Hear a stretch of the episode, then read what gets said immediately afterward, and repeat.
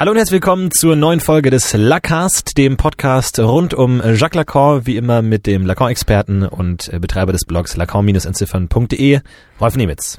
Guten Abend. Guten Abend. Und mit mir Florentin Will. Und ihr seid auch wieder mit dabei in Form von Fragen, die ihr uns äh, geschickt habt äh, zum letzten Mal. Und wir fangen gleich mit der ersten Frage an und zwar von Severin, der schreibt folgendes.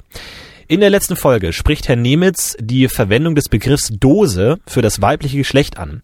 Wenn ich, diesen Verwend wenn ich diese Verwendung bisher nicht kannte, könnte man trotzdem Rückschlüsse daraus ziehen, wenn ich diesen Begriff verwendet habe. Antwort. Also im ersten Schritt nein. Man kann ja niemanden einfach ein bestimmtes Wissen zuschreiben. Aber aus psychoanalytischer Perspektive ist der Satz dass ich nichts davon wusste. Problematisch. Das heißt, wenn jemand sagt, ich kenne diesen Begriff nicht, ist es im psychoanalytischen Kontext nicht angemessen, es einfach zu glauben. Es kann sein, dass es irgendwo ein Wissen darüber gibt, dass dieser Begriff auf irgendeine Weise äh, bei diesem Menschen angekommen ist und dass er ihn weggedreht, dass er ihn verdrängt hat. Deswegen muss man vorsichtig sein, wenn man sagt, ich kenne das. Also deswegen muss man vorsichtig sein gegenüber Aussagen, ich kenne es nicht. Mhm. Aber natürlich kann man nicht jemandem einfach äh, ein Wissen darüber zuschreiben. Es ist äh, aus der Perspektive von Lacan und vielen, vielen anderen Psychoanalytikern nicht erlaubt, äh, anzunehmen, dass es irgendein irgendwelche Bedeutungen gibt, die mit Begriffen verbunden sind, von mit denen die Menschen gar nichts zu tun haben. Es läuft also nicht wie in einer ägyptischen Traumdeutung oder so, dass man bestimmte Dinge einfach bestimmten Symbolen zuschreiben kann. Wie könnte man das jetzt in der Analyse herausfinden, ob der Begriff einfach schlicht überhaupt gar nicht bekannt ist oder verdrängt wurde und dadurch nur nicht bewusst ist? Freuds Antwort lautet, die Frage ist, ob es bestätigendes Material gibt. Das heißt, ob dann im Verlauf einer Analyse das Thema der Dose und äh, Verwandtes aufkreuzt.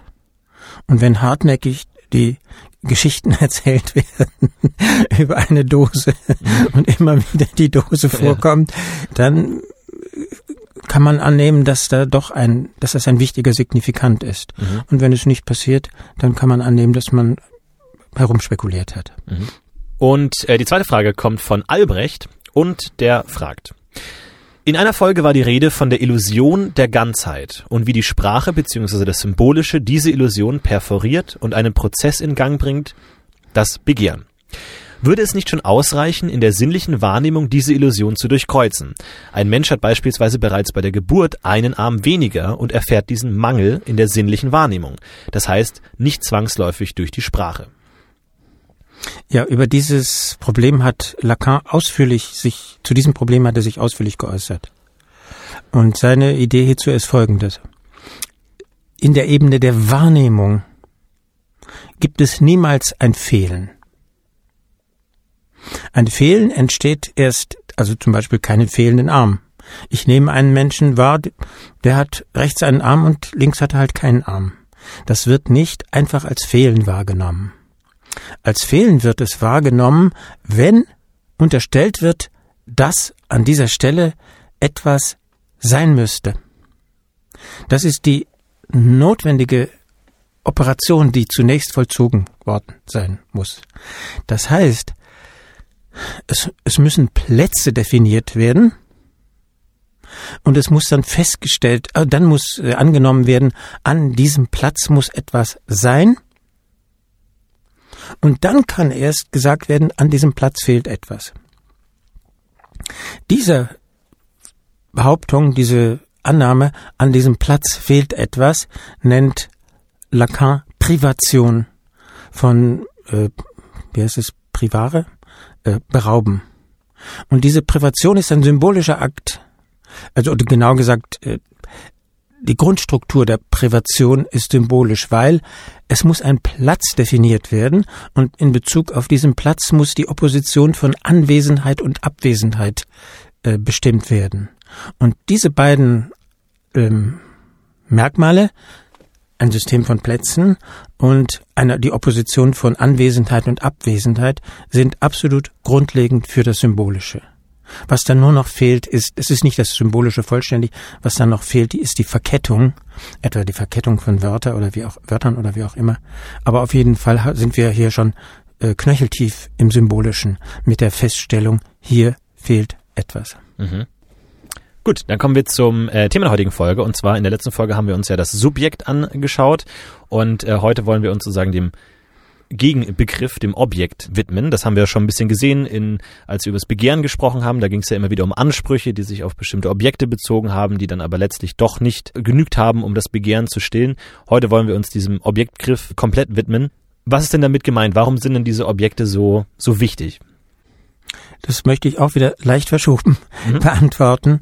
Äh, ich, fand den Einstieg ähm, gut, weil er hilft dem Hörer, glaube ich, da reinzukommen. Äh, Lacan nimmt, übernimmt also die philosophische Terminologie von Subjekt und Objekt. Und äh, er definiert, äh, er fragt sich, was ist das Subjekt und was ist das Objekt im Feld der Psychoanalyse. Und äh, er definiert hier für die Begriffe radikal um. Und beim letzten Mal haben wir uns darüber unterhalten, wie er den Subjektbegriff umformuliert. Und das Subjekt ist nicht wie in der Philosophie das, was die Einheit herstellt bei Kant, das Ich, die Instanz der Synthesis, der Herstellung des Gesamtzusammenhangs, sondern das Objekt ist gespalten. Das ist direkt eine Antwort auf eine philosophische Subjektkonzeption. Und dann fragt er sich außerdem, was wird in der Psychoanalyse aus dem Objekt? Und auch das Objekt wird anders gefasst, als es in der Philosophie ist. In der Philosophie ist das Objekt das Erkenntnisobjekt, der Gegenstand, der erkannt wird, oder es ist der Gegenstand, der benutzt wird, der gebraucht wird, der verwendet wird.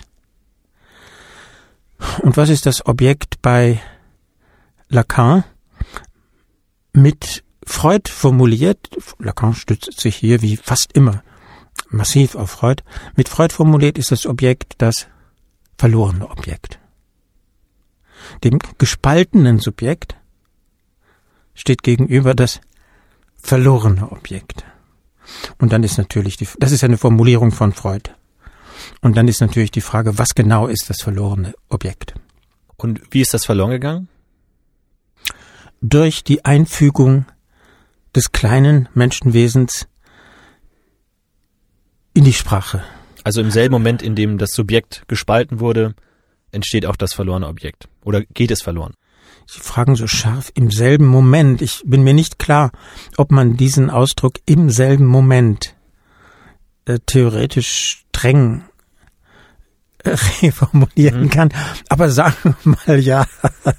Das ist, der Grundgedanke ist, das Gegenstück zum gespaltenen Subjekt ist das verloren gegangene Objekt. Mhm. Und ähm, ich, ich zögere bei im selben Moment, weil dann eine andere Betrachtungsweise hineinkommt, nämlich eine zeitliche, eine genetische Betrachtungsweise. Äh, und Lacan versucht ähm, anders zu argumentieren. Deswegen zögere ich ein bisschen. Aber sagen wir, im selben Moment, in dem das mhm. gespaltene Subjekt entsteht, entsteht auch das verlorene Objekt. Das ist die Subjekt-Objekt-Beziehung, mit der die Psychoanalyse es zu tun hat. Mhm. Und welchen Effekt hat dieses verlorene Objekt auf das Subjekt?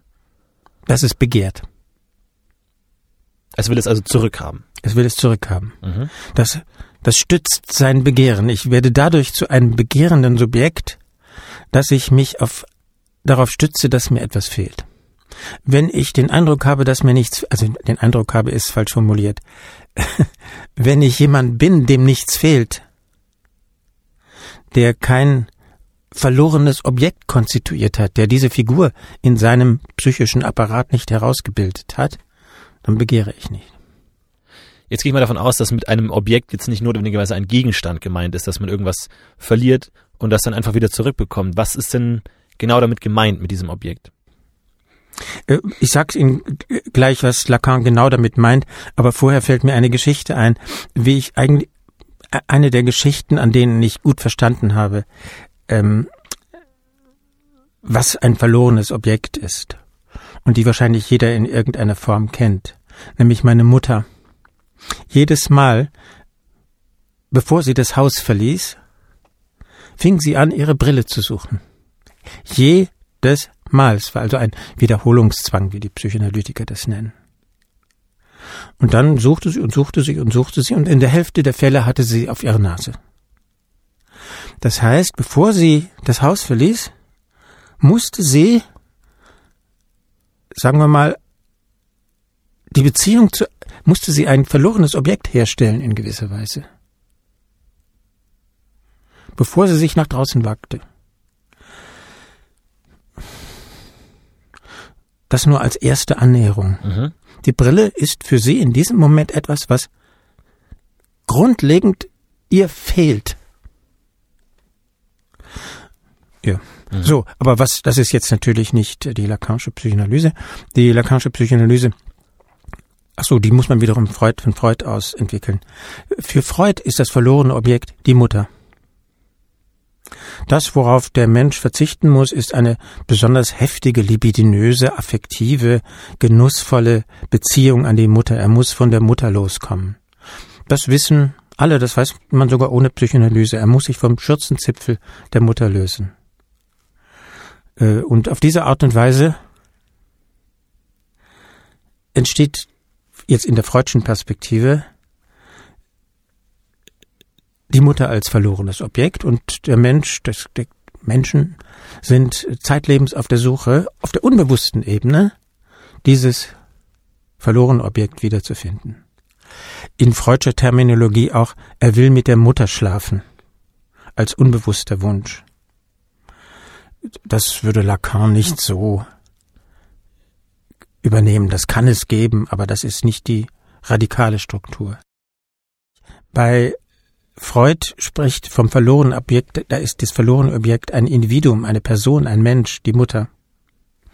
Und bei Lacan sind die verlorenen Objekte nicht Menschen, nicht Individuen, nicht Personen, sondern die beiden hauptverlorenen Objekte, die er wiederum auch aus der Tradition übernimmt, sind Brust und Kot. Äh, das, das, wovon der kleine Mensch sich trennen muss, äh, ist die Brust. Das heißt, es wird, er wird entwöhnt. Und äh, zweitens der Kot. Das heißt, er unterliegt einer Sauberkeitserziehung. Und damit wird der Kot zu einem verlorenen Objekt. Und die Idee ist erstmal, auch, auch das ist nicht Freud, sondern auch das ist nicht Lacan, sondern äh, das sind Freud-Schüler, die das so ausgearbeitet haben. Äh, er ist also auf der Suche danach, diese Brust wiederzufinden oder diesen den Code wiederzufinden. Und an dieser Stelle knüpft ähm, Lacan an. Äh, Melanie Klein, eine der Freud, eine Psychoanalytikerin im Gefolge von Freud, hat diese Objekte, Brust und Kot, als Partialobjekte bezeichnet. Als Teilobjekte, weil sie sich nicht auf die ganze Person beziehen, sondern nur auf einen Teil und Lacan übernimmt diesen Ausdruck nicht, aber er knüpft an diesen Gedanken an. Weil diese Vorstellung, das ist nur ein Teil von etwas Ganzem, das ist für ihn zu tief in der imaginären Logik verortet, weil ja das vor dem Hintergrund des Ganzen, des ganzen Körpers abgebildet wird, was eine imaginäre Figur ist. Mhm. Also das erste kann man sagen, das verlorene Objekt sind Brust und Kot. Wie muss man sich das vorstellen, dass es zwei Objekte sind? Ist es dann bei, bei Lacan sind es dann vier, aber das ist erstmal der Ausgangspunkt. Mhm. Äh, wie muss man sich vorstellen, dass also wie muss man sich vorstellen, dass es mehrere ver verlorene Objekte gibt? Sind die alle gleichwertig oder ist das so ein Bündelobjekt? Ist das eine Einheit oder? Die stehen in einem Zusammenhang, die vier dann von Lacan. Mhm. Und äh, die anderen zwei sind Blick und Stimme. Mhm. Das sind die Lacanischen Objekte, die hat, glaube ich, von ihm vor ihm niemand so scharf herausgearbeitet hat, so dass Lacan den klassischen Katalog Brustcode durch zwei weitere ergänzt, Blick und Stimme. Und die stehen in einem Zusammenhang, den Lacan sein ganzes Arbeitsleben lang versucht auszuarbeiten. Auf jeden Fall können sie Beziehungen eingehen. Aber für die unter praktischen Gesichtspunkten kann man sagen, einige Leute sind stärker oral, andere Leute sind stärker anal. Also das wäre dann oral wäre Brustbezug und anal wäre dann Kotbezug. Ganz genau. Und andere Dritte sind dann wiederum am Blick orientiert und äh, vierte am der Stimme orientiert. Aber man kann auch sagen, niemand von uns ist nicht auf alle diese vier Objekte gepolt. Mhm. Ich erzähle Ihnen ein Beispiel, wie ich gemerkt habe, dass ich etwas mit dem oralen Objekt zu schaffen habe. Das ist vor langer, langer, langer Zeit. Da studierte ich an der FU in Berlin und war im Katalogsaal. Äh, gibt's heute nicht mehr. Die Bücher waren alle in Zettel, in Zettel erfasst und diese Zettel in riesigen Zetteln, Zettelkästen, ein Raum nur mit Karteikästen mit diesen Zetteln. Und ähm, ich merkte, dass ich vor diesem Karteikasten stand, der war auf meiner Mundhöhe. Und ich fing an, diesen Buchzettel, den schon tausende von Menschen angefasst hatten und der sehr abgegriffen aussah, mit meinen Lippen zu berühren. Mhm. Das hat mich ein bisschen erschüttert, das an mir festzustellen. Ich wollte das also essen. Und da wurde mir klar, offenbar gibt es da einen oralen Untergrund, einen, einen den, den Wunsch, etwas zu essen in dem Bereich des Bücherlesens. Mhm. Und da ich gerne Bücher lese, gibt es also eine orale Unterfütterung. Das weiß man auch, das weiß man ohne Psychoanalyse. Man sagt, Bücher werden verschlungen. Man sagt, er ist ein Bücherwurm, da steckt wiederum die Vorstellung des Essens drin. Mhm. Schwer verdaulich, sowas. Bücher sind schwer verdaulich. Mhm. Da steckt auch schon wiederum was Anales drin. Mhm. Ähm, das heißt, da gibt es eine Verstopfung vielleicht. ähm, auf jeden Fall wäre das eine orale Dimension. Mhm. Ähm, und können diese verlorenen Objekte wiedergefunden werden? Nein, die sind unweigerlich verloren und eine Psychoanalyse à la Lacan hat ihren Abschluss darin, dass die Beziehung zu diesen Objekten, die das ganze Leben strukturieren, gelockert wird.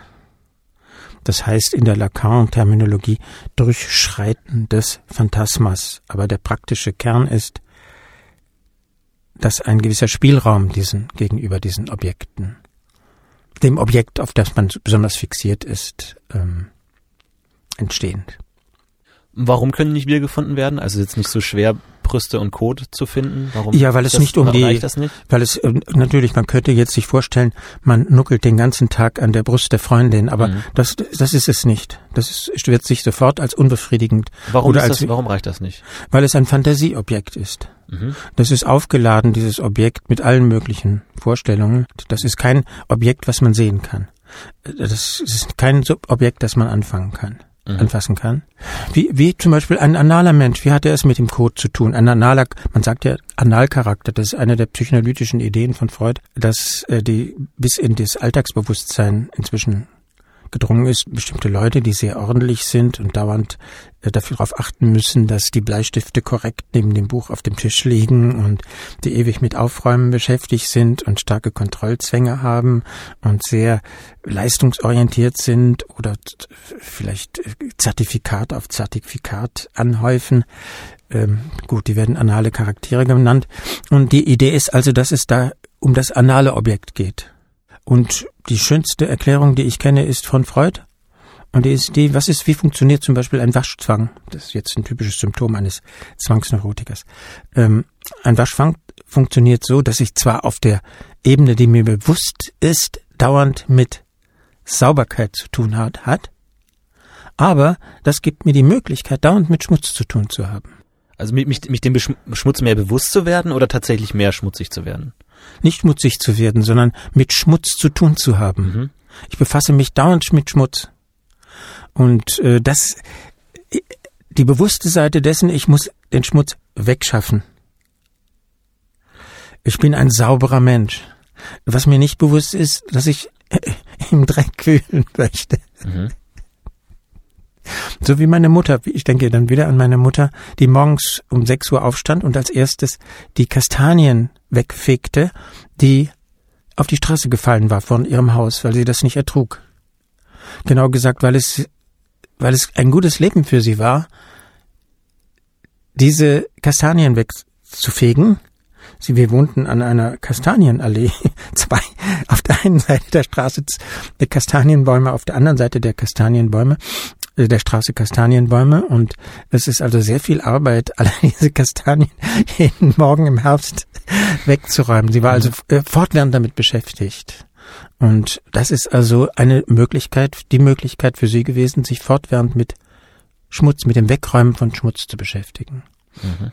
Gut, also das ist jetzt klassische Psychoanalyse, das ist nicht, ähm, nicht, nicht Lacan. Wir haben ja in unserer Folge über das Begehren ja schon den Unterschied zwischen dem Begehren und dem Anspruch äh, kennengelernt, dass der Anspruch sozusagen der ähm, unmittelbare, bewusste, ähm, die Ausprägung des Begehrens vielleicht ist. Ähm, man begehrt ja, also, also man, man hat ja einen Anspruch jetzt nicht nur auf diese vier Objekte, sondern möchte zum Beispiel einen neuen Job haben. Ist das dann auch eine Umformulierung von diesem ursprünglichen Begehren? Also der Anspruch, wie hatten Sie gesagt, der Anspruch ist die? Die, die bewusste Aus, Ausprägung oder der, der Effekt des Begehrens vielleicht. Der Effekt des, das Begehren hat eine Struktur, dass es niemals im Anspruch artikuliert werden kann, so dass der Anspruch immer daneben liegt. Mhm. Deswegen müsste man eher sagen, der Anspruch ist die beständige Wiederholung des Verfehlens des Begehrens. Aber ist denn nicht der Anspruch auch die scheinbare Erfüllung des Begehrens? Der Anspruch ist so strukturiert, dass er nicht erfüllt werden kann und darin dient er als Vehikel für das Begehren der Anspruch kann auch nicht be, be, ähm, befriedigt werden. Ja, natürlich. Äh, es gibt bestimmte Ansprüche, die, die erfüllt werden kann. Das sind jetzt die Ansprüche, mit denen die Psychoanalyse es zu tun hat, die nicht erfüllt werden. Ich, ich dachte jetzt nur, dass ähm, sozusagen, wenn ich jetzt einen Anspruch habe, ich möchte jetzt äh, Rockstar sein. So, und ich denke mir, wenn ich das geschafft habe, dann bin ich glücklich, dann ist alles ähm, in meinem Leben perfekt, dann habe ich keine weiteren Bedürfnisse, dann bin ich endlich da angekommen, wo ich sein will, bin ich glücklich. Ähm, aber es kann gut sein, dass wenn die Person tatsächlich dann Rockstar wird, dass sie merkt, das war es doch nicht. Es bilden sich neue Ansprüche. Ich will dann doch noch mehr und das und dann das und dann das. Und das Begehren ist das, was den Übergang von Anspruch 1 zu Anspruch 2 vorantreibt. Genau, aber worauf ich, was ich meinte, ist, mhm. dass der Anspruch ja eine scheinbare Erfüllung dieses Begehrens ist, dass man denkt, nur wenn ich das jetzt schaffe, dann bin ich endlich glücklich. Na, der Anspruch selbst ist ja keine Erfüllung. Der Anspruch ist selbst eine Formulierung von etwas, was nicht da ist. Ich möchte das und das haben oder ich möchte das und das sein. Mhm. Die Frage ist, also du das für den Anspruch und die Anspruchserfüllung unterscheiden müssen. Also können Ansprüche erfüllt werden? No, Sie, Sie auf, gesagt, auf, einer bestimmten Ebene schon. Ich ja. möchte ein Rockstar werden, das ist mein Anspruch, mhm. ein deutlich artikulierter Wunsch.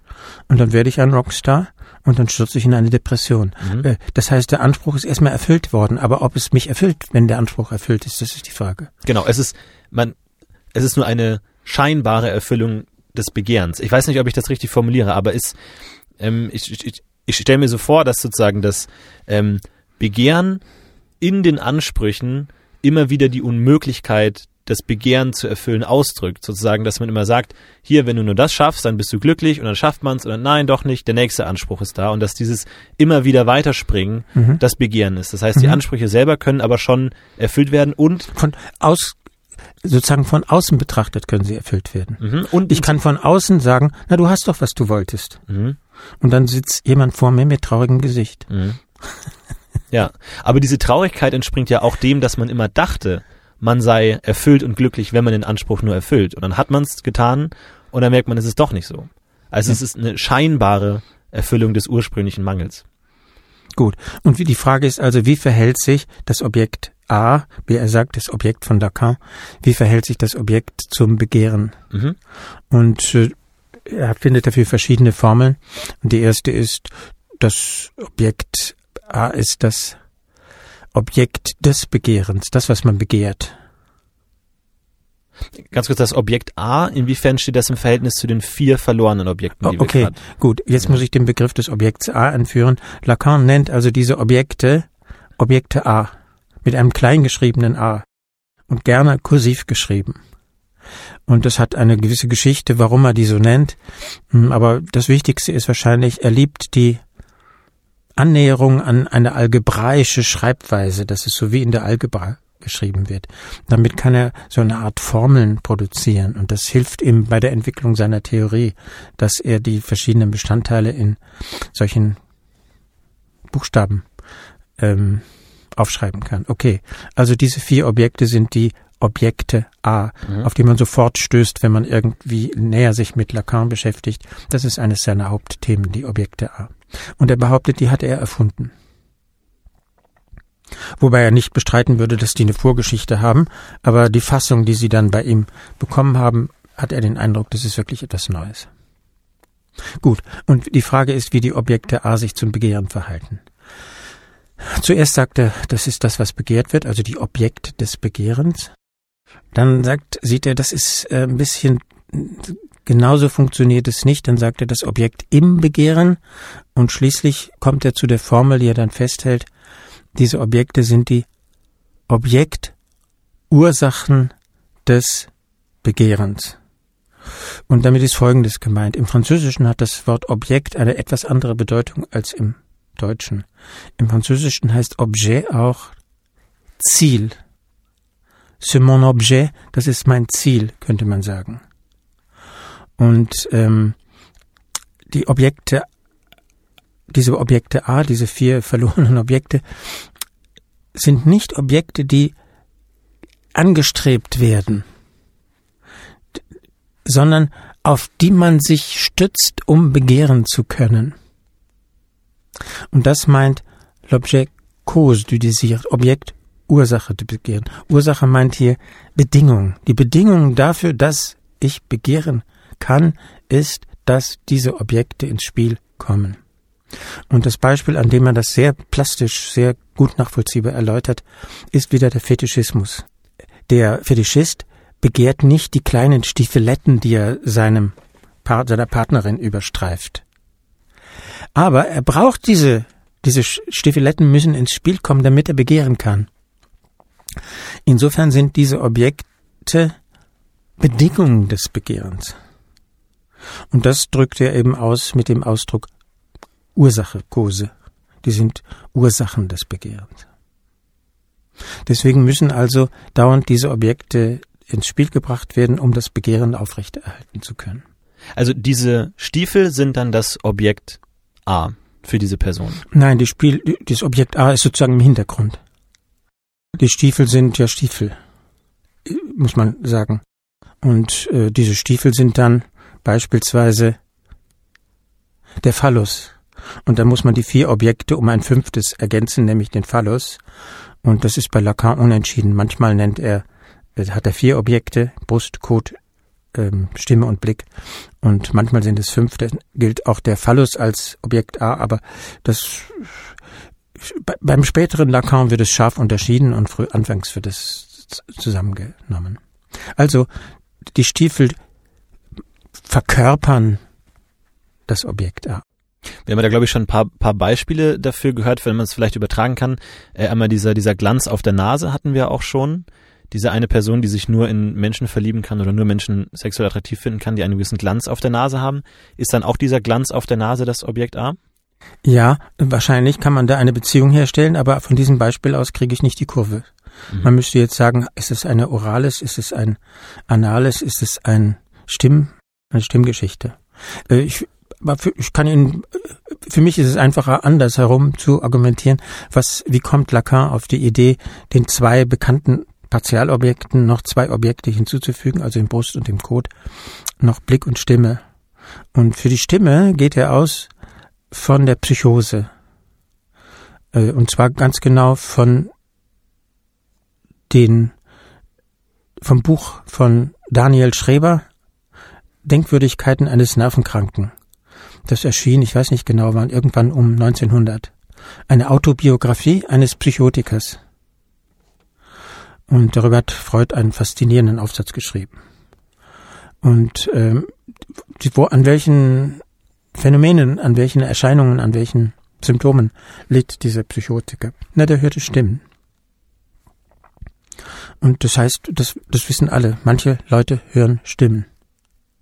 Und äh, das ist der Ausgangspunkt gewesen für Lacan, um eine Theorie zu entwickeln, zu versuchen, über die Stimme als Objekt A. Und was ist das für eine Stimme? Das, was ihn daran fesselt in seiner Untersuchung über Schreber ist, was sagt diese Stimme? Also erstens, die Stimme spricht. Und was sagt sie? Sie sagt so etwas, es müsste doch sein, dass. Und dann bricht sie ab. Oder das geht ja nun wirklich nicht.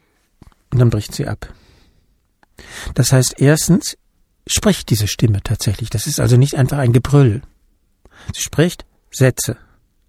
Und auf diese Weise hängt diese Stimme mit dem Sprechen zusammen, mit dem Symbolischen. Und zweitens spricht sie abgebrochene Sätze. Dieser Abbruch scheint enorm wichtig zu sein. Sie spricht nur abgesprochene Sätze, abgebrochene Sätze. Und diesen Abbruch nennt er Schnitt oder Einschnitt, Coupure, ähm, wie kann man das übersetzen? Der Schnitt. Und äh, der Schnitt ist für Lacan eine absolut elementare äh, Figur des Symbolischen. Weil zwischen den Wörtern kann man sagen, sind Einschnitte. Wenn es diese Einschnitte nicht gäbe, oder zwischen den Signifikanten sind Einschnitte, wenn es diese Einschnitte nicht gäbe, würde das Ganze nicht funktionieren. Am stärksten, wir haben sozusagen geregelte Einschnitte in der Form von kleinen Satzpausen, die dann in der Schrift als Komma oder als Punkt oder Semikolon erscheinen. Ähm, diese Einschnitte sind für das Symbolische sehr wichtig. Und hier haben wir also einen Einschnitt an einer unerwarteten Stelle, äh, nämlich so, dass wir uns fragen, ja, was will er denn eigentlich sagen? Und es scheint offenbar darum zu gehen, dass diese Stimme diese Frage erzeugt. Was will er sagen? Worum geht's dieser, dieser Stimme, die etwas sagt? Gut, also das ist der Ausgangspunkt, äh, die psychotische Stimme, das Stimmenhören. Was hört sich so an, als ob es ein äußerst seltenes Phänomen wäre aber vielleicht doch gar nicht so selten.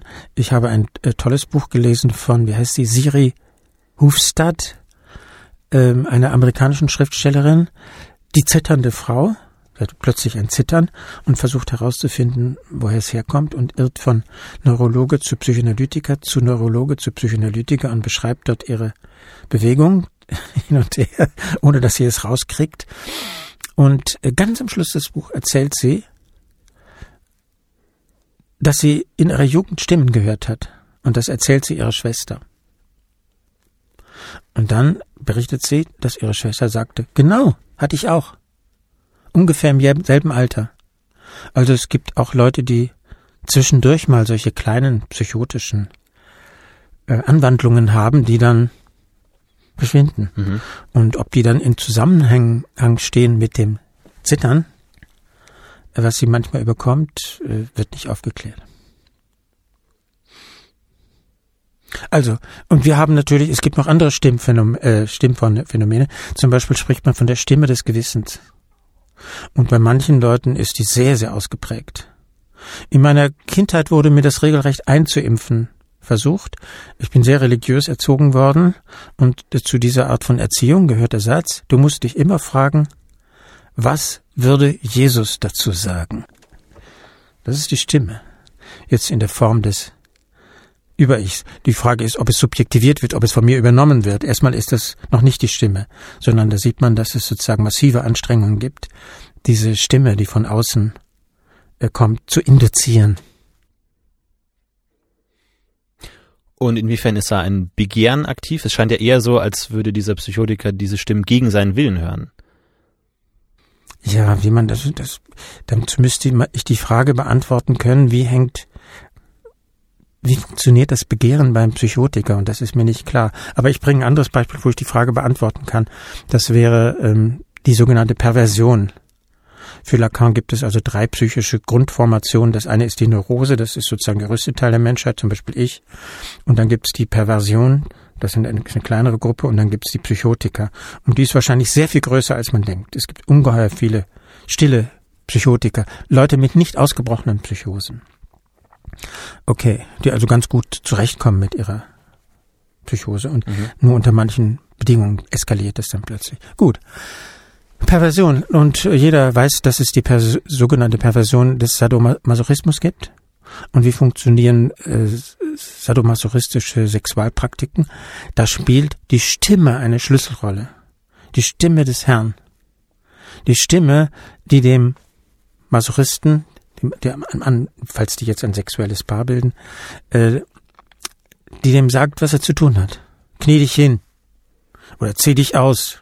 Oder warte dort. Oder hau ab. Und das ruft das, Be das Begehren im engsten Sinne des Wortes hervor, die sexuelle Erregung. Also da ist es so plastisch, plastischer als man, plastischer geht's nicht. Also da braucht man sozusagen dann diese Stimme als Objekt klein a, um seinen Geschlechtspartner attraktiv finden zu können. Um ihn noch attraktiv finden, ist zu diffus im Lacanischen Zentrum, äh, Sinne, weil man ja ihn auch einfach lieben könnte. Ja. Aber um sexuell erregt zu werden. Das heißt, die, ähm, die Erregung kommt tatsächlich schon von der Person, aber die Bedingung für die Erregung ist, dass auch eine Stimme im Spiel ist. Das kann ich nicht sagen, ich, ob die von der Person kommt. Was, wie lässt sich der Personenbegriff rekonstruieren? Bleibt der übrig bei Lacan? Ich glaube eher nicht. Auf jeden Fall die Bedingungen dafür, um im sexuellen Sinne zu begehren, im flachsten, im normalsten Sinne, ist die Stimme. In diesem, bei diesen Praktiken. Und äh, daran sieht man wieder, was das typische Merkmal ist. Für, wie für alle Objekte A. Das Objekt A von der ist etwas, wovon ich getrennt bin. Das ist das absolute Grundmerkmal. Die Brust ist etwas, wovon ich getrennt bin. Der Kot ist etwas, wovon ich getrennt bin. Und diese Stimme, die kommt von außen. Das ist nicht meine Stimme. Das ist eine Stimme, die von außen kommt. Genau wie der Psychotiker Stimmen von außen kommt, äh, von außen hört. Und auch der Blick, das vierte Objekt, ist ein Blick, der mich von außen trifft. Mhm. Jetzt bezieht man sich aber auch nicht auf jedes Objekt auf die gleiche Art. Also ein Job möchte man ausüben, ein Buch möchte man kaufen, mit einer äh, Person möchte man äh, Sex haben. Also das Objekt ist ja dann selber noch nicht das Ziel, man möchte das Objekt ja benutzen für etwas. Gibt es da eine Formulierung, die irgendwie sinnvoll ist? Also mit diesem Objekt irgendwas anderes zu erreichen? Oder ist das Objekt dann schon als Ziel sinnvoll verstehbar? Wenn ich ausgehe vom Begriff des Begehrens und es gibt Objekte des Begehrens, dann muss es ja auch noch eine Art Konsumationsakt geben, eine Art Verzehren dieses Objekts, ein Benutzen dieses Objekts. Wie wird das in der Lacanischen Sprache artikuliert? im ersten Schritt könnte man sagen, das äh, Realisieren des Begehrens mit Hilfe dieses Objekts ist das, was Lacan das Genießen nennt, Jouissance. Aber das ist ein so problematischer Begriff. Äh, und außerdem stimmt es nicht ganz. Deswegen mhm. würde ich es gerne aufschieben. Aber sagen wir mal erstmal, das, was ich anziele, ist die Lustbefriedigung. Oder Jouissance. Aber das Feld der Psychoanalyse zeigt, dass die Lustbefriedigung nicht einfach angezielt wird. Das ist, es öffnet wiederum einen, einen neuen Raum. Ich will noch etwas über das vierte Objekt sagen, nämlich über den Blick, weil man sich vielleicht nichts darunter vorstellen kann. Damit, weil ich annehme, man braucht, um damit irgendetwas anfangen zu können, zunächst ein paar Haltepunkte. Was, inwiefern ist der Blick ein Objekt A? Das ist das Objekt, was im Voyeurismus und Exhibitionismus im Spiel ist. Darum geht es um den Blick. Aber nicht nur im Voyeurismus und Exhibitionismus als einer speziellen Perversion, die einige, den, äh, mit deren Hilfe sich einige Leute sexuelle Vergnügungen oder sexuelle Lüste befriedigen, sondern als etwas, was wir alle sind. Wir haben alle ähm, exhibitionistische und oder exhibitive und wir, wir haben alle Schaulüste, äh, äh, wir sind alle damit beschäftigt, äh, uns Lust zu empfinden durch Sehen und durch Gesehen werden. Das ist sozusagen universal. Und der sogenannte Exhibitionismus und der Voyeurismus sind nur spezielle Ausprägungen. Okay. Und daran geht es um den Blick. Und wie kommt beispielsweise der Blick beim Voyeurismus ins Spiel? Man denkt, na, das ist halt der Blick des Voyeurs der durch irgendein Schlüsselloch blickt und versucht dort äh, ein Paar dabei zu beobachten, wie sie miteinander Sex haben oder was auch immer. Nein, das ist nicht der Blick im Sinne von Lacan. Der Blick ist ein Objekt A und als Objekt A ist das Subjekt von ihm radikal getrennt. Und die Szene, die Lacan hierzu erzählt, zum Blick als Objekt A, ist eine Szene aus einem Buch von Jean-Paul Sartre, dem französischen Philosophen, ähm, Das Sein und das Nichts, der also eine große Studie enthält über äh, Sadomasochismus, die faszinierend ist. Da gibt's also den Voyeur, der vor dem Schlüsselloch kniet und das Paar zu beobachten versucht. Und dann hört er Schritte im Gang. Und in diesem Moment packt ihn die Angst. Und diese Schritte verkörpern den Blick. Das heißt, der fühlt sich erwischt, der fühlt sich beobachtet. Und dieses sich beobachtet fühlen hat etwas Vernichtendes für ihn. Daran sieht man sehr schön, erstens der Blick äh, ist was, was von außen kommt. Es ist etwas, wovon nicht getrennt wird. Und er ist jetzt in der Psychan im Feld der Psychoanalyse etwas absolut Bedrohliches. Es, der Blick ist das, was mir Angst macht. Die Behauptung ist die, dass es beim Voyeurismus immer um die Gefahr des Erblicktwerdens geht. Dass es nicht attraktiv wäre,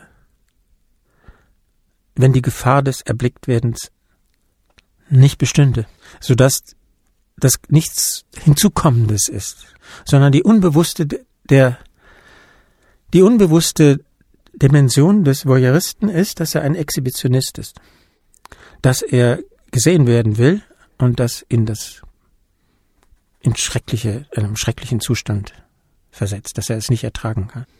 Also da haben wir eine Subjektspaltung. Der hält sich irrtümlich, der Voyeur hält sich irrtümlich für einen Voyeur. Und Freud, das ist schon eine Entdeckung von Freud, der, der Untergrund ist der Exhibitionismus. Das heißt, man könnte jetzt zum Beispiel den Narzissmus nicht unter dieses Objekt A als Blick werten, weil da ja der eigene Blick das ist, was man sozusagen begehrt. Man möchte sich selber ansehen und das ist ja nicht radikal getrennt, wie es ja nötig ist für Objekt A. Ganz genau. Also das ist eines der wichtigen Themen, an denen Lacan sich abarbeitet. Wie verhalten sich jetzt diese beiden Ordnungen des Sichtbaren, der Narzissmus und der Blick als Objekt A zueinander? Und im Narzissmus geht es irgendwie um das Feld der Wahrnehmung und im, beim Blick als Objekt A auch. Und der Unterschied besteht, ist genauso strukturiert, wie Sie sagen. Gut, dann haben wir jetzt alle vier beziehungsweise viereinhalb mit Falles vielleicht äh, Objekt A kennengelernt. Ähm, wo ist denn dieser Begriff anzusiedeln in unserem System imaginär, symbolisch, real?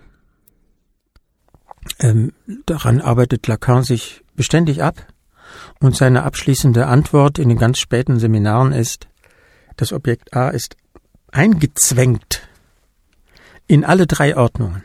Es ist bestimmt durch das Symbolische, es ist bestimmt durch das Reale und es ist bestimmt durch das Imaginäre. Und vielleicht kann ich zuerst sagen, was der Zusammenhang mit dem Imaginären ist. Der ist wiederum verwickelt. Und im ersten Schritt kann man sagen, so wie wir das gerade hatten, das äh, Objekt A ist gerade außerhalb des Imaginären. Wenn ich die Hosen voll geschissen habe, ist mir das absolut peinlich. Warum? Weil das mein narzisstisches Selbstbild stört. Ähm, insofern gibt es einen Gegensatz, jetzt zum Beispiel zwischen dem analen Objekt und dem Narzissmus. Und äh, die, ein anderes Beispiel, ähm, das orale Objekt, äh, die, die, der Gegensatz zum Narzissmus. Ich habe zum Beispiel den kleinen Tick, dass ich ab und zu, jetzt können die Zuhörer das leider nicht sehen, ähm, die Luft einschlürfe mit meinem Mundwinkel. Das sieht dann so aus. Und dabei verziehe ich den Mundwinkel und ziehe, ziehe die Luft hoch und es schlürft. Mhm. Das ist mir peinlich, dass ich das ab und zu mache. Das möchte ich nicht tun. Das ist ein kleiner Zwang. Und das ist, da, mir ist so, so viel klar, das ist eine orale Fantasie. In diesem Moment bin ich eine Art Menschenfresser.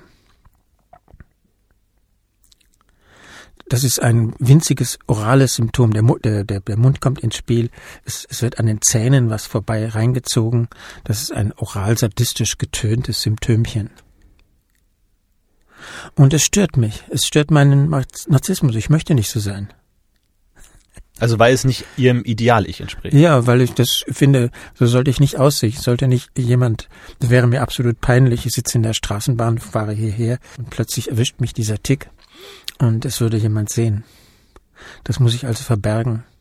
Insofern ist die Beziehung zu ähm, die die Be Beziehungen, die zu diesen Objekten aufrechterhalten werden, die äh, sind peinlich und das heißt, sie kränken den Narzissmus. Oder diese kleine orale Szene, dass ich mit den Lippen versuche, diese Karteikarten zu berühren. Absolut peinlich.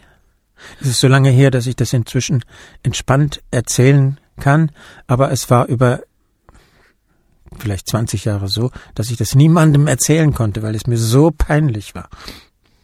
Da sieht man die Spannung zum Narzissmus, zum Imaginären. Inwiefern ist das Symptom da ein, ein Begehren oder hat es ein, eine Struktur von Begehren oder ist es jetzt, weil wir haben bis jetzt nur gesehen, wie sich das Objekt A auswirkt in Begehren. Und jetzt haben wir hier ein Symptom, das jetzt nicht offensichtlich die, auf irgendein Objekt ja. hinweist. Okay.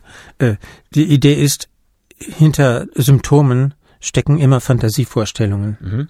Und äh, bei einem gewöhnlichen Neurotiker wie mir sind diese Fantasievorstellungen zum größten Teil unbewusst. Das heißt, in den kleinen Symptomen oder in den großen, wie ich das gerade erzählt habe, die ja völlig harmlos sind, oder in den großen, schweren Symptomen, sagen wir mal ein Waschzwang, jemand muss alle halbe Stunde ähm, in die, äh, sich die Hände waschen, was das Leben ja sehr schwer macht, äh, wird eine Fantasie realisiert. Eine unbewusste Fantasie. Und diese unbewusste Fantasie ist eine Szene, in der das Begehren realisiert wird. Freud sagt eine Wunscherfüllungsszene. Also zum Beispiel sie, die, die Fantasie könnte sein, sie essen irgendwas auf, sie ich fresse jemanden auf. auf. Wahrscheinlich eine kannibalistische Szene. Die ich nicht genau, ich weiß, kenne nur den äußersten Rand dieser Szene. Ich weiß nicht, wie diese Szene genau aussieht. Und diese Kannibalismusfantasie wird dann wiederum begünstigt durch das orale Objekt A. Das erst überhaupt ermöglicht, dass auf diese orale Art ein Begehren entsteht. Ja. Kannibalismus ist ein oraler, ist ein oraler Vorgang. Es ist die Angst, gefressen zu werden. Und das Kind hat, das sehr kleine Kind hat Angst, irgendwann von der Mutter gefressen zu werden. Und mit dieser Mutter, von der es Angst hat, das ist jetzt klassische Psychoanalyse, von der es Angst hat, gefressen zu werden, mit der kann es sich identifizieren um damit fertig zu werden. Und dann entwickelt es die Fantasie, selbst ein kleiner Menschenfresser zu werden. Das heißt, der, der imaginäre Aspekt des Objekts A ist, dass die Äußerungen vielleicht dieses Objekts A, die Symptome in der Hinsicht, ähm, nicht dem Ideal-Ich entsprechen, also einem unangenehm sind. Mhm. Das heißt, der Narzissmus dient als Abwehr. Der Narzissmus sorgt dafür, dass ich diese Symptome, die sind mir unangenehm und die versuche ich zu unterdrücken, zu kaschieren. Das heißt, der Narzissmus funktioniert als eine gigantische, also das Imaginäre, als eine gigantische Abwehrapparatur, die mir den, die das, die diese Objekte auf Distanz halten. Rein äußerlich betrachtet könnte man ja sagen, sie verstecken jetzt diesen Tick vor anderen Leuten, weil ihnen das unangenehm ist, aber eigentlich verstecken ihn ja, sie ihn ja vor sich selbst, sozusagen. Ne? Also, dass, dass sie nicht weiter darüber nachdenken, sondern ihn einfach nur unterdrücken. Ja, kann man so sagen. Mhm. Das ist eine doppelte Abwehr. Mhm. Aber, aber sie denken, ah, ähm, ich darf das jetzt nicht machen, weil die anderen ja dann irgendwas denken oder mhm. mich un unangenehm finden. Aber im Grunde ist es in Narzissmus eigentlich nur der Effekt, dass ähm, mhm. diese Bewusstwerdung des Unbewussten nicht mhm. stattfindet. Mhm. Ja. Gut, das ist das Imaginäre. Das ist das Imaginäre. Es ist aber noch auf andere Weise verwickelt. Moment. Das Imaginäre ist zugleich in der Weise verwickelt, dass ich in der imaginären Beziehung die Objekte A konstituiere. Also eine ganz andere Logik. Was ist die imaginäre Beziehung? Das ist die Rivalitätsbeziehung. Das Duell. Äh, das hab, darüber haben wir gesprochen. Mhm. Der andere ist derjenige, den ich idealisiere und den ich zugleich als Rivalen ansehe, weil ich die Angst habe, dass er meinen Platz einnimmt. Auf Augenhöhe sozusagen. Ja, jemand, der mir so ähnlich ist. Mhm. Und äh, die Beziehung zum Objekt A wird auch auf dem Umweg über die imaginäre Beziehung hergestellt. Lacan erzählt dazu immer wieder, sicherlich, weiß nicht, 10, 20 Mal, dieselbe Geschichte, die findet man in den Bekenntnissen von Augustinus, dem heiligen Augustinus, hier in Köln, Köln wird er sehr bekannt sein. Und, äh, ach, das habe ich hier vielleicht schon mal erzählt. Äh, der sagt dort, Da stellt sich die Frage, ob der Mensch von Natur aus gut oder böse ist.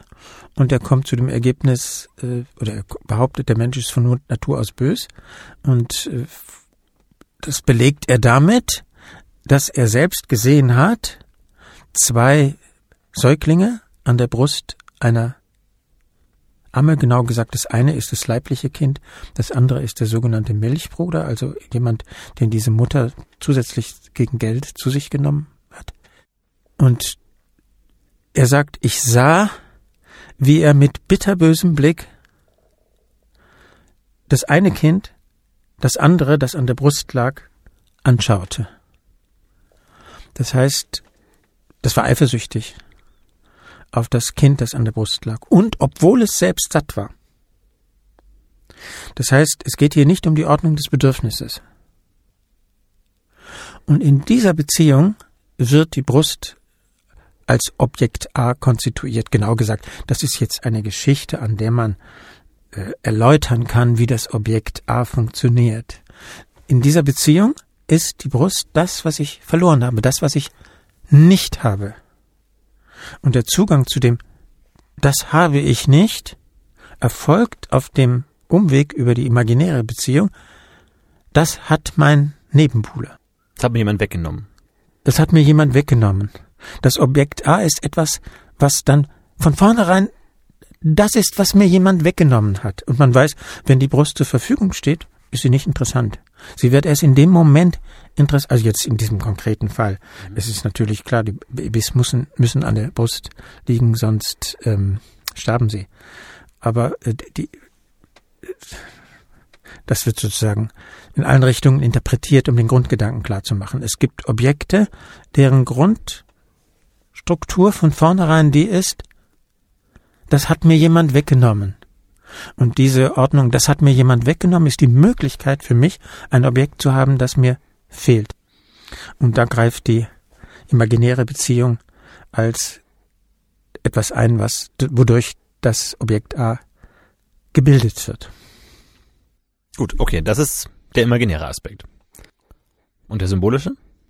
Ich glaube, der Grundgedanke ist der, dass diese Objekte verloren gehen, weil ich in eine Sprachordnung eingegliedert werde. Indem ich zu einem sprechenden Wesen werde, sind mir bestimmte Befriedigungsmöglichkeiten nicht mehr zugänglich. Bestimmte orale Lüste sind mir nicht mehr zugänglich, wie also den an der Brust der Mutter zu nuckeln, sehr einfach gesagt. Bestimmte anale Lüste sind mir nicht mehr zugänglich. Das Vergnügen, ähm, in verschissenen Windeln zu liegen. Ähm, und bestimmte voyeuristische und exhibitionistische Lüste sind mir nicht mehr zugänglich, also auf den Schautrieb bezogen. Mich nackt zu zeigen, alles geht verloren. Oder Warum geht das verloren mit der Sprache? Na, wir würden sagen, erst, das gehört sich, das sind all die Dinge, die sich für einen normalen Menschen nicht gehören. Also durch Gebote und Ideale und ja, zu, im ersten Schritt könnte man sagen, das sind die sozialen Normen. Und jemand, der das nicht gelernt hat, gilt als verrückt. Wenn jemand hier stolz seine verschissenen Hosen zeigen würde, wenn er hier über die Straße geht, dann würde er eingeliefert werden. Wenn man ein zwölfjähriges Kind in der S-Bahn sähe, wie es an der Brust der Mutter äh, nuckelt, würde die Sozial, äh, wie sagt man, die Sozialfürsorge gibt es nicht mehr, das Jugendamt vorbeigeschickt werden. Ähm, das, das sind eben die normalen Anforderungen an mhm. einen gesellschaftsfähiges Wesen. Aber in der Lacanischen Perspektive ist es durch die Sprache vermittelt, weil die Sprache der Ort dieser Normen ist. Also durch ein Verbot. Durch Verbote, ja. Mhm. Und das heißt, auch weil sie verboten sind, sind sie so interessant? Auf jeden Fall ist die Idee, das, was durch sie, ähm, das, was unterdrückt werden muss, bestimmte Formen der Triebbefriedigung müssen unterdrückt werden. Und die Grundidee ist, das, was unterdrückt werden muss, ist niemals unwirksam. Das bildet sozusagen einen Unterbau und dieser Unterbau ist beständig in Bewegung. Wir leben sozusagen auf einem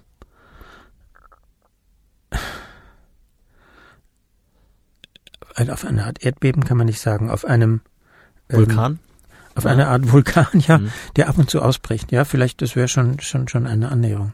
Ähm, es, Triebe können im Prinzip nicht unterdrückt werden. Sie werden unterdrückt und diese Unterdrückung hat Folgen. Und eine der Folgen ist, dass sich solche Fantasieobjekte ausbilden, in denen sich das verkörpert, was wir nicht realisieren können, was wir an Triebbefriedigung nicht realisieren können. Ist das vielleicht auch ein Grund, warum das verlorene Objekt nicht so wiedererlangt werden kann, weil es durch die Sprache und dieses Verbot schon verändert wurde oder nicht mehr, nicht mehr rein ist? Ja, es ist nur ein, es ist nur eine Konstruktion. Das Objekt ist schon die, der Ausdruck, es ist verloren, ist problematisch. Auf jeden Fall. Ähm, es ist verboten. Ne? Auch das ist, das Verbot ist nur eine von vielen mhm. Formen, mhm. das ähm, anzugehen. Äh, auf jeden Fall sind diese Objekte A Fantasievorstellungen, in denen sich für uns das kristallisiert, was uns zu fehlen scheint. Wir wissen nichts davon und sind beständig damit beschäftigt, es wiederzuerlangen. Wir sind dauernd auf eine Art Quest und das, wonach, wie man im Computerspiel sagen würde, und äh, das, wonach wir auf der Quest sind, auf der Suche, das ist ein heiliger Gral. Und der heilige Gral, in der, das ist ein Fantasieobjekt. In der Geschichte ist der heilige Gral das Blut von Jesus, das in einem Kelch aufgefangen wurde. Also ein Körperteil, der abgetrennt ist. Das sieht man ganz dicht an der Logik des Objekts A. Aber am Heiligen Gral sieht man auch, dass es ein Fantasieobjekt ist. Der Heilige Gral kann in gewisser Weise nicht wiedergefunden werden, weil, weil es ihn gar nicht gibt. Das ist ja nur ein, ein Konstrukt. Du jagst etwas hinterher, was es nicht gibt, so könnte man das schon beschreiben. Nur, das hilft nicht, das zu sagen, man tut's trotzdem. Sie haben jetzt gerade ähm, diesbezüglich von der Verdrängung gesprochen, also auch äh, direkt, direkt von dem Unbewussten. Jetzt haben wir gelernt, dass das Unbewusste aus Signifikanten besteht. Welche Signifikanten werden denn da verdrängt? Oder welche sind im Unbewussten wirksam? Na, in Bezug auf das, ich kann das gut beantworten für das orale und das anale Objekt. Äh, das orale Objekt, äh, das ist eingebettet in bestimmte Arten von Signifikanten, nämlich Forderungen, Ansprüche, die ich als Subjekt an den anderen richte. Das anale Objekt, das ist also die ursprüngliche Forderung des Kindes an die Mutter, das will die Brust. Und die ist zunächst nicht sprachlich und die wird später, später, wie soll ich sagen, sprachlich rekordiert. Und bei den, äh, das anale Objekt ist eingebettet in Forderung des anderen an mich. Geh jetzt aufs Töpfchen. Jetzt aber ab aufs Töpfchen. Ähm, musst du vielleicht vorher noch aufs Klo? Äh, das sind also beständig Sätze im Spiel. Äh, außerhalb von Lacan würde man sagen, das ist die Sauberkeitserziehung. Und Lacan lenkt die Aufmerksamkeit darauf, dass die Sau Sauberkeitserziehung durch Sprechen vermittelt ist. Und dass dieses Sprechen in die Form, die Gestalt von Forderungen hat, von Aufforderungen, von Ansprüchen, wie das äh, übersetzt wird. Und ähm, diese Ansprüche, diese von außen kommen, die bilden einen Teil des Unbewussten, und zwar desjenigen Unbewussten, das sich um das anale Objekt dreht. Aber wir haben ja gelernt, dass äh, vorrangig Signifikanten verdrängt werden und nicht Signifikate. Mhm. Jetzt können ja aber Signifikanten für sich weder Verbot noch Gebot sein. Dazu braucht es ja ein Signifikat. Also die, die Worte selber sind ja nicht Verbot oder Gebot zuzuordnen. Toller Einwand. Das ist ein sehr gutes Argument. Wie kann man äh, Forderungen als Signifikanten bezeichnen statt als Signifikate? Das finde ich eine so gute Frage, dass ich, ich kann sie nicht beantworten und es gefällt mir, dass sie hier auftaucht. Okay, gut. Aber das heißt, wir haben schon mal das Aspekt des äh, Verbotes und Gebotes im ähm, Objekt A. Nee, wir haben äh, die die Forderungen, also die vom Subjekt kommen, das, die mhm. hüllen das orale Objekt ein. Das heißt, und die Forderungen, die vom anderen kommen, von den Eltern, die Erziehungsforderungen, die hüllen das anale Objekt ein. Ein oraler Typ mhm. wird dauernd Forderungen stellen und noch was fordern und noch was fordern und noch was fordern. Das heißt, jemand, für den das orale Objekt besonders starke Kraft hat. Aber alle Leute sind von all diesen Objekten bestimmt, aber ähm, gut, also erstmal. Und ähm, das anale Objekt, das es darum geht, zeigt sich an an der Art und Weise der Beziehung zu Forderungen, die von anderen kommen. Mhm. Jemand, der nicht Nein sagen kann, der darauf wartet, dass eine neue Leistungsanforderung gestellt wird und die er damit Leidenschaft erfüllt oder auch vielleicht er versucht sie zu erfüllen und das wäre noch typischer und es gelingt ihm nicht und er versucht immer wieder Leistungsanforderungen zu erfüllen und er scheitert immer wieder daran, wäre auch eine Form. Ähm, das heißt, wenn wir jemanden beobachten, der gepolt ist auf die Forderungen, die vom anderen kommen, dann würde ein lakanianischer Psychoanalytiker erraten, dass diese Forderungen sich um dieses anale Objekt drehen. In der letzten Folge hatten wir zum Beispiel dieses Beispiel von äh, der Person, die immer wieder gefeuert wurde, weil sie auf seinem Arbeitsplatz so passiv war und immer nur auf neue Anweisungen gewartet hat und selber nicht aktiv werden konnte. Das wäre dann also eher ein analer Charakter. Ja, genau gesagt, wo dann ein sehr spezielles Beziehung entsteht zu den Forderungen, die vom anderen mhm. kommen. Die müssen da sein. Mhm. Es gibt viele Formen, wie diese Bezie wie viele Arten von Beziehungen, die man herstellen kann zu den Forderungen zu dem anderen. Und eine ist die Passivität. Warten, dass was mhm. passiert. Mhm. Und ein oraler Typ ist also ein ein Fordernder. Wann gibt's denn endlich was zu essen? Gut, und der reale Aspekt? Der reale Aspekt ist, dass sich diese Forderungen analer, ich kann das nur erläutern für äh, sowohl das Symbolische als auch das Imaginäre, nur für die ersten beiden Objekte.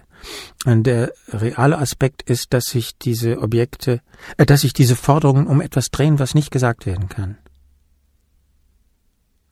Bei der Annäherung, das heißt, man kann in einer Analyse diese Forderungen rekonstruieren aber nicht dieses Objekt. Das Objekt selbst entzieht sich. Das kann nur konstruiert werden. Sagen wir, das ist eine Hypothese, dass es um das orale Objekt oder das anale Objekt geht. Und bei der Annäherung an dieses Objekte entstehen große Probleme. Entsteht Angst. Das Objekt A erzeugt durch seine Nicht-Symbolisierbarkeit oder Abwesenheit auf eine Art ähm, ein, ein Vakuum oder ein Loch, das dann dafür sorgt, dass das Begehren in, in Kraft tritt oder anfängt zu arbeiten. Das Objekt A zeigt sich darin, dass man im Verlauf der Psychoanalyse mit einer Unmöglichkeit äh, konfrontiert ist, mit der Unmöglichkeit zum Beispiel weiterzukommen, weiterzusprechen, äh, es genauer zu fassen. Aber das Objekt A selber wird ja nicht begehrt, ähm, sondern ist bringt sozusagen nur das Begehren in, in Gang. Es ist sozusagen der, mhm. der Motor, der aber selber abwesend ist. Mhm. Das heißt, es ist allein deswegen schon nicht, nicht äh, erreichbar, das Ziel, weil es ja selber nicht begehrt wird. Das heißt, es kann ja gar nicht erfüllt werden. Ein guter Gedanke. Ich weiß nicht, ob Lacan das weiter so gedacht hat. Könnte sein. Wenn es nur die Begehrensbedingung ist, kann es ja auch nicht erreicht werden. Ja, vielleicht ist, du bringst mich auf einen Gedanken, den ich noch nicht hatte. Äh, in dem Moment, in dem Lacan das, das Objekt A nicht mehr als begehrtes Objekt auffasst, sondern als das Begehren ermöglichendes Objekt, kann es ja nicht mehr Befriedigung verschaffen. Durch Konsumtion. Es kann nicht konsumiert werden. Man muss sich also den Zusammenhang zwischen Begehren und Befriedigung anders vorstellen. Ja, ist ein guter Gedanke. Und ähm, Sie haben gesagt, im Verlauf einer Psychoanalyse kann dann dieses Verhältnis äh, gelockert werden. Wie, wie sieht das aus? Wie muss man sich das vorstellen? Auf jeden Fall ist es das Ziel. Mhm. Äh, für einen, für die Lacanische Psychoanalyse. Und dafür, ich kenne mich damit nicht gut aus, ich bin kein Psychoanalytiker, da geht es jetzt sehr dicht an die äh, Praxis, an die Durchführung ähm, der Psychoanalyse, aber die lakanianischen Psychoanalytiker nennen das Durchschreiten des Phantasmas. Mir geht es gar nicht so um den praktischen Aspekt, sondern wa warum muss denn das gelockert werden? Warum ist das denn etwas Gutes? Jetzt mal ganz allgemein gesagt. Ich denke an eine frühere Freundin oder eine frühere Bekannte, Deren Lebensproblem bestand immer darin, dass sie von ihren Freunden loskommen wollte und es nicht schaffte. Und das führte sie in große Schwierigkeiten. Äh, sie war beständig am Rande des Selbstmords, also wirklich ernsthafte Schwierigkeiten. Und sie schaffte es von ihrem ersten Freund, sich nur zu lösen mit Hilfe einer Analyse. Für, glaube ich, zwei oder drei Jahre Analyse, um es hinzukriegen, sich von einem Menschen zu trennen, von dem sie sich trennen wollte. Und dasselbe passierte ungefähr zehn Jahre später nochmal. Da ging es etwas besser, weil sie ja schon die erste Analyse hinter sich hatte. Sie musste wieder in Analyse und konnte nur mit dieser Unterstützung es hinkriegen, sich von einem Menschen zu trennen, von dem sie sich trennen wollte. Und äh, die Frage ist dann, worauf beruht diese Bindung? Das weiß ich nicht. Ich weiß nicht genügend über sie. Aber eine der Möglichkeiten wäre, das ist eine orale Bindung. Das heißt, die ganze Beziehung wird strukturiert durch die Beziehung zur Brust. Der Partner verkörpert für sie sozusagen die Brust.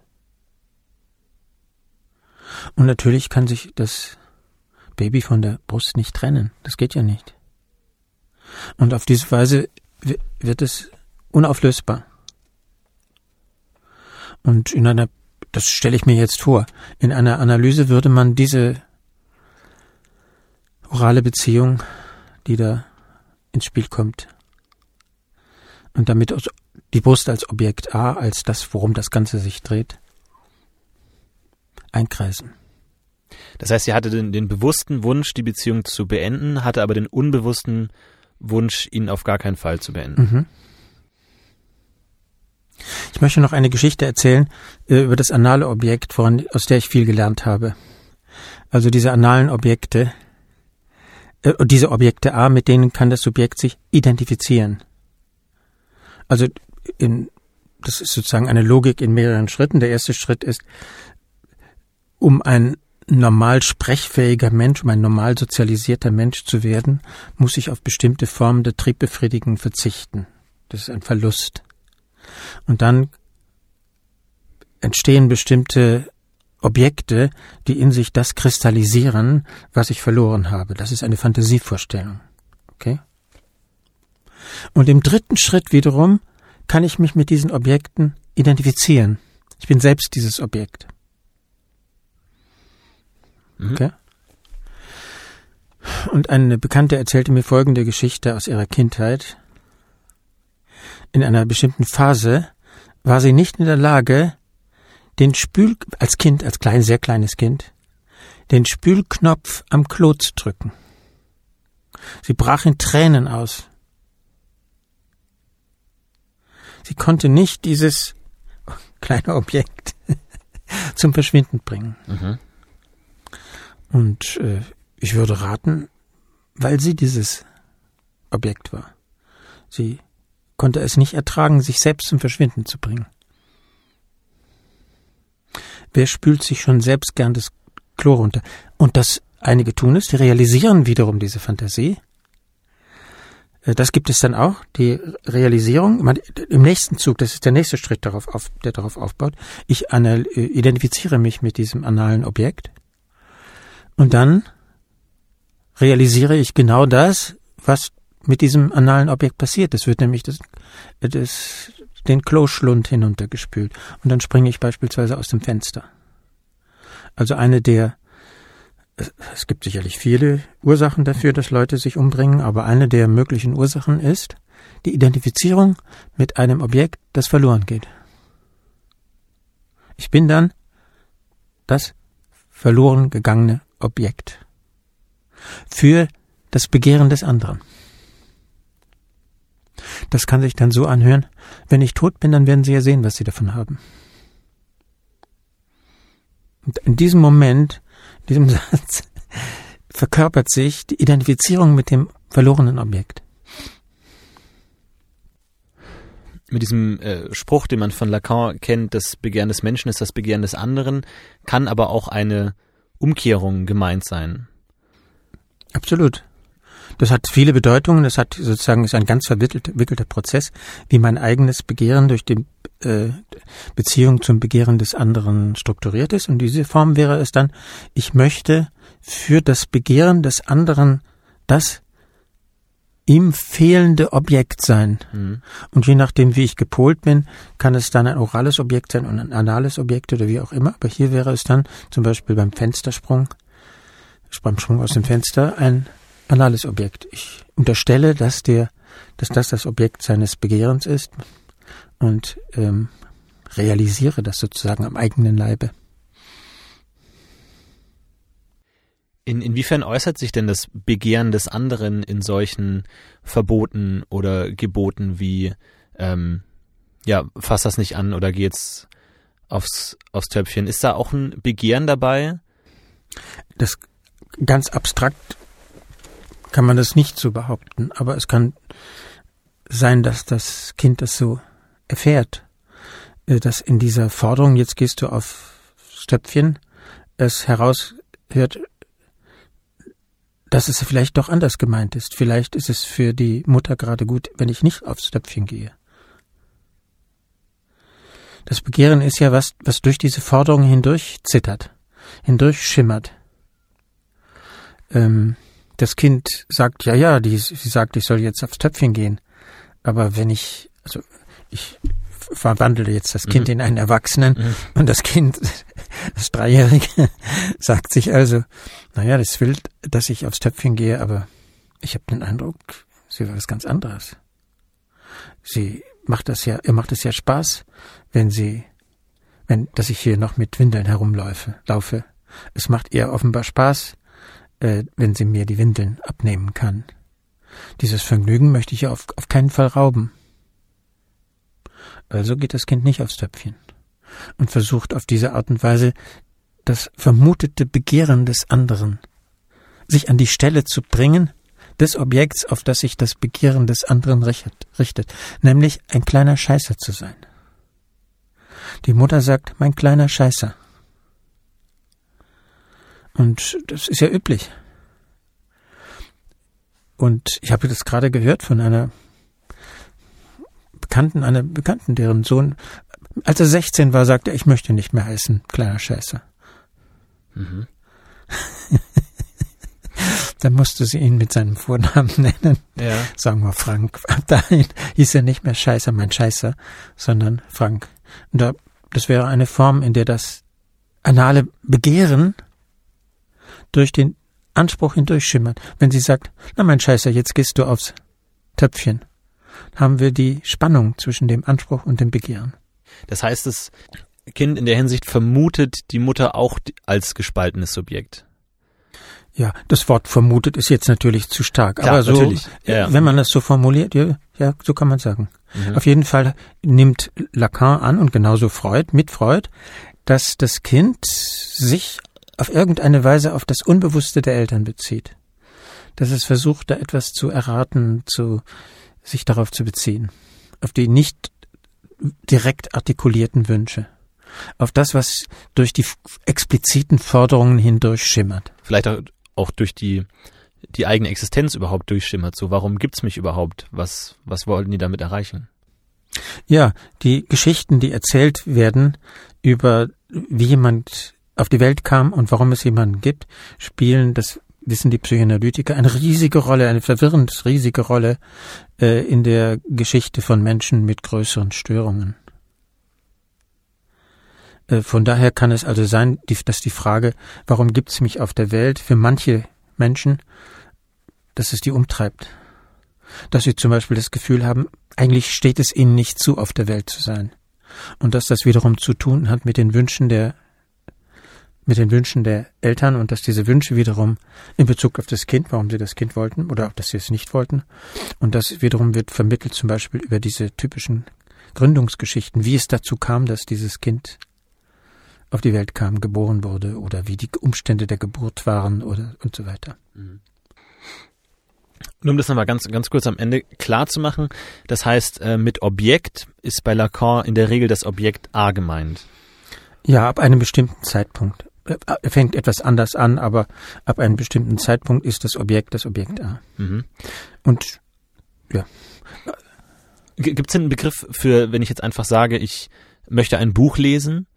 Ähm, was ist denn das, das Buch, ist, wenn es jetzt nicht das Objekt A direkt ist, weil es ja ein unmittelbarer Wunsch ist, ein Anspruch? Na, die Frage für den Psychoanalytiker ist, warum möchte dieser Mensch unbedingt Bücher lesen? Und dann gibt, das kann man nicht, wenn es nicht in Form eines Symptoms auftaucht, ist es ja nicht existent für die Psychoanalyse. Geschichten über das Bücherlesen sind kein Gegenstand der Psychoanalyse. Ja. Es muss in irgendwelche Symptome, Fantasien, Träume verwickelt sein. Mhm. Es ist ja keine Weltanschauung, die alles zu erklären versucht. Gut. Und jetzt, na, wir müssen uns ein Symptom ausdenken. Zum Beispiel, ähm, jemand stellt die Bücher ganz ordentlich ins Regal und kriegt Wutanfälle, wenn sie durcheinander geraten. Was bedeuten die Bücher für ihn? Oder jemand kauft Buch auf Buch auf Buch, es herrscht ein Wahnsinnschaos, äh, aber es müssen immer neue Bücher angeschafft werden. Oder jemand hat Ang Angstträume, er wird von Bücherbergen erdrückt. Und dann kann man, ich könnte das jetzt immer weiterspinnen, mhm. aber die, die Frage ist dann, was steht dahinter? Wodurch ist die Beziehung zu Büchern strukturiert? Und das kann sehr, sehr, sehr unterschiedlich sein. Ich hatte eine Zeit, da musste ich Bücher immer aufrecht stellen. Ich konnte sie nicht hinlegen. Das ist sicherlich was Phallisches. Da verkörpern sie einen Penisersatz. Ein, sie müssen stehen. Mhm. Und wenn sie liegen, machte mich das nervös. Mhm.